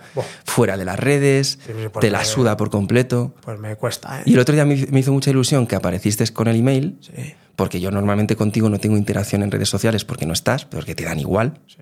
Pero el email, que el primer email que mandé de este nuevo proyecto lo recibiste y te gustó mucho, me escribiste y joder, digo, qué guay, digo, tengo una forma de conectar con Albert en mi creación de contenidos que en, en el resto de cosas pues tú no estás, ¿no? Y Que es- aunque sea un email abierto, ya el hecho de que no sea a través de una red Hmm. ya lo vuelve menos impersonal. ya. Pero bueno, no sé si eso gusta o no. No sé, yo, a- a- mira, a mí me gusta vivir un poco las dos cosas. O sea, yo entiendo la necesidad de grabar el momento con el móvil cuando llega ese estado en el que un concierto, ¿no? El otro día en los conciertos estos que, en los que estuvimos haciendo gira por Estados Unidos, re- recorriendo, eh, cada día íbamos Black Keys, eh, Rival Sons, Smashing Pumpkins, íbamos eh, siguiéndolos a todos, ¿no? Eh, Arctic Monkeys. Tío, empecé los primeros días, estaba desesperado. Porque es que la gente. O sea, ya no, ya no tienes el problema de que si los que están delante son más altos que tú o no. Y, no, y, te, y- y te bloquean la mirada. No, es que ahora tienes que contar con los brazos en alto y el móvil. El móvil. Diciendo, puedes dejar de grabar el puto concierto Correcto. y grabarlo en tu memoria. Y coger a tu chica o a tu chico y darle un abrazo y un achuchón y, y- morreo, tío, y pasarte lo que te cagas y pillarte el pedo de tu vida si es que quieres. Y si no, pues no. Pero, ostras, es, es, es Y que los muy molesto. Y, y que los momentos son. eh, Bueno, muchos momentos, sobre todo los momentos especiales, esos no se pueden reproducir. Y lo que se queda en la retina es que no hay cámara, por buena que sea, que, que te traiga ese recuerdo, porque el, el, recuerdo va mucho más allá de la... Hay mucho más, ¿no? hay más texturas en... Pero es que el que está cosas. al otro lado es el que debería ser crítico con eso.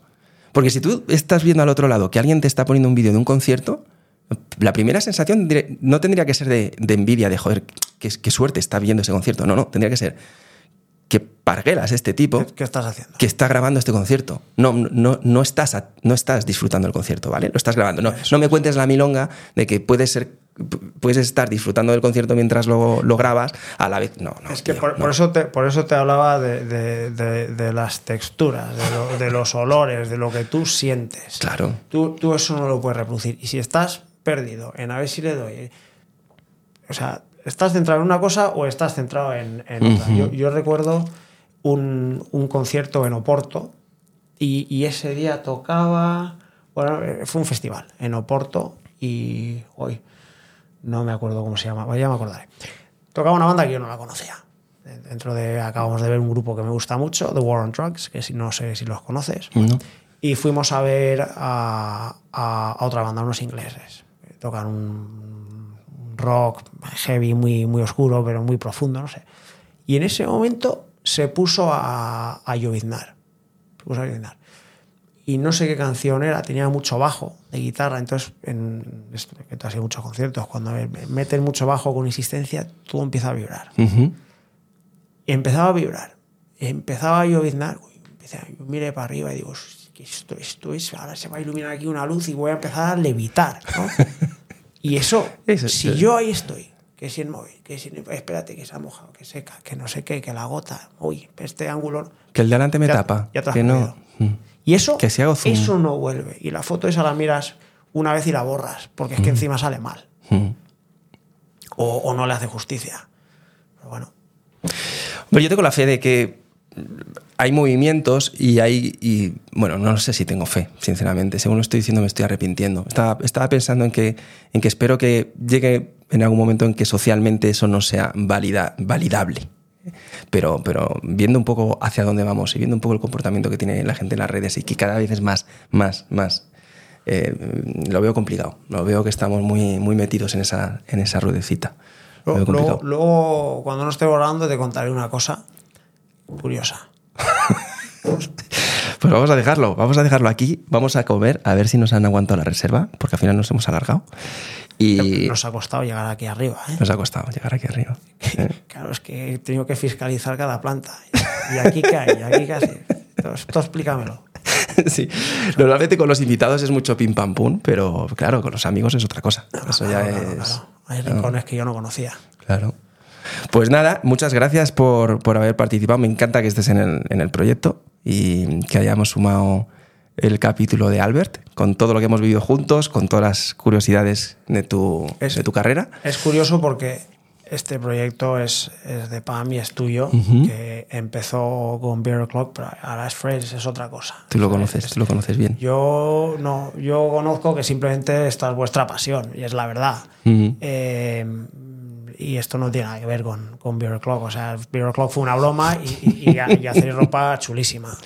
Pero, pero Fred es otra cosa y, la verdad es que a mí me hace mucha ilusión que joder, yo he visto a la gente a la que habéis estado entrevistando cuando me dijiste otro día quiero grabar un podcast contigo, ¿qué dices? Si yo, yo, Llevaba mucho tiempo queriendo decírtelo, porque digo, joder, estoy seguro que vamos a rememorar aventuras, que vamos a hablar del tema de la aviación que es súper interesante. Digo, aquí hay un contenido que te cagas. Digo, hay que, hay que traer a Albert. Tú que sabes tirar de la lengua. Nada, y tú que te dejas. bueno, pues vamos a comer, vamos a ver qué, ¿Qué echamos? ¿Echamos arrocito o carne? A ver qué nos dan de. Pues yo he venido engañado. Yo me he encontrado aquí sentado, me vente a comer. Y me he visto aquí con unos cascos Hombre. y un micro. pues aquí lo dejamos. Muchas gracias, Albert.